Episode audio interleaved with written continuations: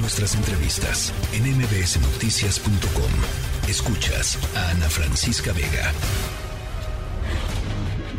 Tecnología funcional con Ricardo Zamora. Zamora, me da gusto saludarte. Igualmente, muy buen día. muy buena tarde. Buena tarde, buena tarde. De favor, buena tarde. Oye, hoy traes, hoy traes a la mesa el tema de los coches eléctricos y me imagino que tiene que ver un poco con eh, eh, eh, la coyuntura de la llegada o el anuncio de la llegada de la compañía Tesla a Nuevo León, Zamora. Sí, Ana, lo que, lo que ocurre es que seguramente después de tanto revuelo este, alrededor de los autos eléctricos que no dejan de ser una novedad, pues más de uno se preguntó si tener uno de estos era algo que hacía sentido, tal vez no el día de hoy, pero en un futuro. ¿Por qué? Pues por, evidentemente lo que se espera es que en los próximos meses estos vehículos tengan una producción más generosa, que haya una diversidad de marcas y modelos ya circulando por la Ciudad de México y en todo el mundo y que el precio disminuya. Entonces, lo interesante es que pues pensaríamos que los coches eléctricos, más allá de cómo se energizan cómo, cómo se, se deambulan por el mundo, tecnológicamente pensaríamos que son iguales a los coches de combustión interna.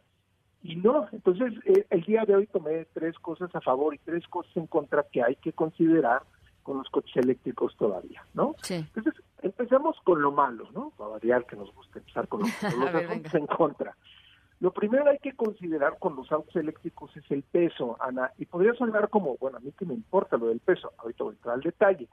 Los vehículos eléctricos son entre 500 y 600 kilos más pesados que un vehículo equivalente. Por ejemplo, si tomamos como referencia una SUV, eh, más o menos están eh, con una, digamos, en una camioneta eléctrica estamos hablando de que puede pesar entre 2 toneladas y 2 toneladas y media.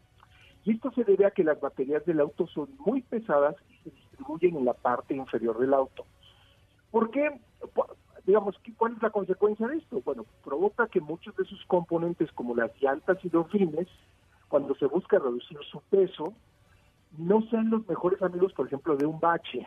Entonces, lo que ocurre es, por ejemplo, los rines de un vehículo híbrido y un vehículo eléctrico generalmente son de aluminio. Entonces, entre que las llantas son distintas y los rines son distintos, evidentemente se pueden afectar mucho más en un, digamos, en un bache o con una ponchadura que un auto normal. Para complicar aún más las cosas, los autos eléctricos por esta combinación de baterías y peso no permiten que uses un gato común y corriente para levantarlos. No, pues no, imagínate. Exacto, porque puedes quebrar la superficie, lastimar la, la superficie donde se encuentran encerradas las baterías. Entonces, hacer algo tan sencillo como un cambio de neumático se complica porque tampoco traen una llanta de refacción, todo esto con el fin de hacerlos más ligeros y más eficientes. Entonces, generalmente esto se resuelve con gadgets que combinan espumas selladoras, selladoras del neumático y unos infladores eléctricos que la mayoría de los fabricantes proporcionan, pero podría ser algo complicado para las personas que están esperando otra experiencia a la que ya conocen. El segundo punto en contra sería la carga eléctrica. La popularidad de los autos va a ser mucho más grande que la infraestructura de carga en México por lo pronto en los primeros años. Aún es excepcional, no, hoy no hay más electrolineras que gasolineras y por mucho tiempo esa va a ser la pues realidad, ¿no? Entonces, afortunadamente muchas ciudades de México permiten que pues, los dueños de los vehículos consideren y no sea raro instalar un cargador en su domicilio y eso arregla todo el asunto. Y ya hay también apps que funcionan en el país que te permiten encontrar cargadores cerca de donde tú estás y crean una cuenta para pagar la carga eléctrica de tu vehículo desde, desde tu teléfono. Aun cuando ya no es gratis como sucedió hace unos años cargar un vehículo, todavía es mucho más barato que usar un vehículo de gasolina.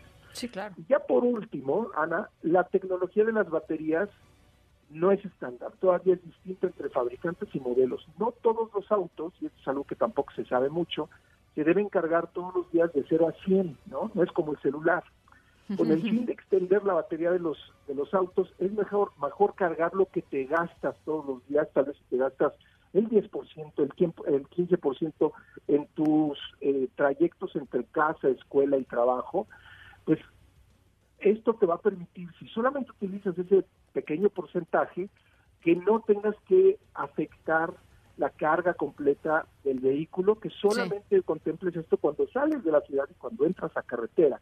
Entonces, la, la capacidad de carga del vehículo y la independencia que ofrece un auto es una de las principales variables que uno debe tomar en cuenta hoy antes de comprar un auto eléctrico nuevo o usado, porque hay vehículos que ya están circulando que tienen ocho años y que ya se, ponen a la venta. Ahora, en breve, ¿cuáles son los beneficios?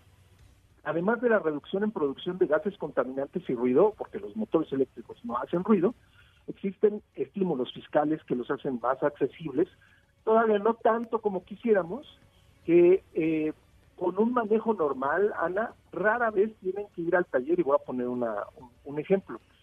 Por ejemplo, eh, como no hay que sustituir ni líquidos lubricantes, eh, que pueden ser aceites, etc., que es lo que se le cambia normalmente, ¿no? Cuando le haces el servicio y esas cosas. Acá te dice el fabricante, tienes que venir al taller, tienes que cambiar el aceite, los líquidos y los filtros.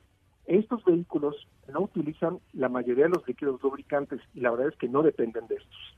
Ahora, por ejemplo, las balatas.